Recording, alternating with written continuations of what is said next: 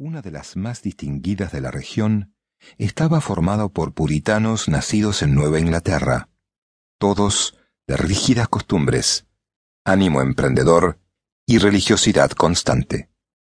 Su abuelo, oriundo de Boston, fue el fundador de la Universidad de Washington y también de la primera iglesia unitaria en St. Louis.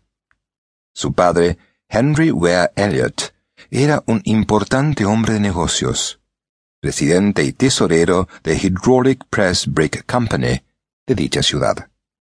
Su madre, Charlotte Sharp Stearns, fue reformadora social y poetisa, que alguna vez publicó una loa épica dedicada al religioso dominico Girolamo Savonarola. Este es, pues, el ambiente familiar del futuro poeta un contexto inspirador y dominado por la comodidad y el afán por el saber, situación de la cual el pequeño Elliot encontraría el pretexto preciso para prodigarse de una cultura refinada y sensible.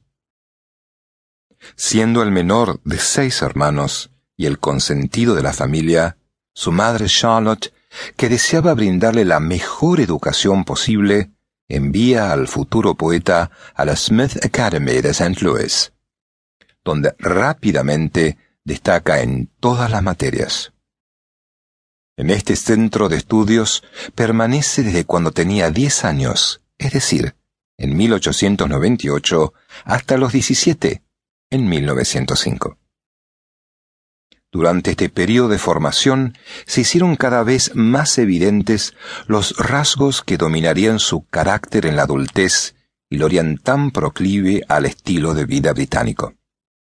Diletante, flemático, profundamente nostálgico y rodeado de un áurea de soledad hasta lo misterioso, el siguiente paso de su vida sería elegir sus estudios universitarios. Eliot eligió bien ingresó a la prestigiosa Universidad de Harvard, donde estudia con éxito el griego, literatura inglesa, alemán, historia medieval e historia del arte.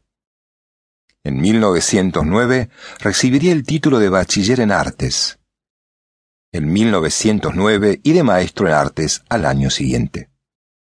Es por esta época en donde terminan de cuajar sus primeros formales acercamientos a la poesía expresadas en sus publicaciones en la revista Harvard Advocate de la universidad, y que dejan notar su estilo singular, reformador, de gran potencial semántico y de una sólida formación filosófica.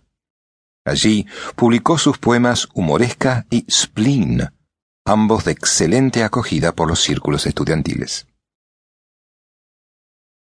Conforme ha podido inferirse de sus posteriores ensayos, sobre todo el de 1961, Crítica al crítico, las influencias del poeta han sido muchas, interesándose particularmente por los poetas simbolistas franceses, Rimbaud, Verlaine, Corbière, Laforge, y especialmente por el italiano Dante, a quien siempre ha posicionado en un lugar especial. Con el máster en filosofía recién obtenido tras su tesis sobre el filósofo inglés F. H. Bradley, viaja a París en 1909, donde asiste a las conferencias que Henry Bergson y Alain Fournier daban en la Sorbona.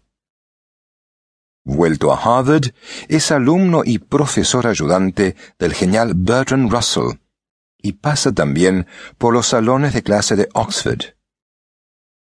Becado por la Universidad de Marburg, estudia una temporada en Alemania hasta que estalla la Primera Guerra Mundial. Y luego se instala en Londres, desempeñándose primero como profesor y luego como empleado del Lloyds Bank, trabajo que más tarde abandonaría para ingresar en 1926 a la editorial Faber and Faber. Prufrock y su conversión inglesa. Su nueva vida en Inglaterra, ya convertido en un escritor maduro y reposado, lo confina a la búsqueda de nuevas experiencias. Ahonda en sus estudios y la enseñanza del francés, y luego se decanta por estudiar filología hinduista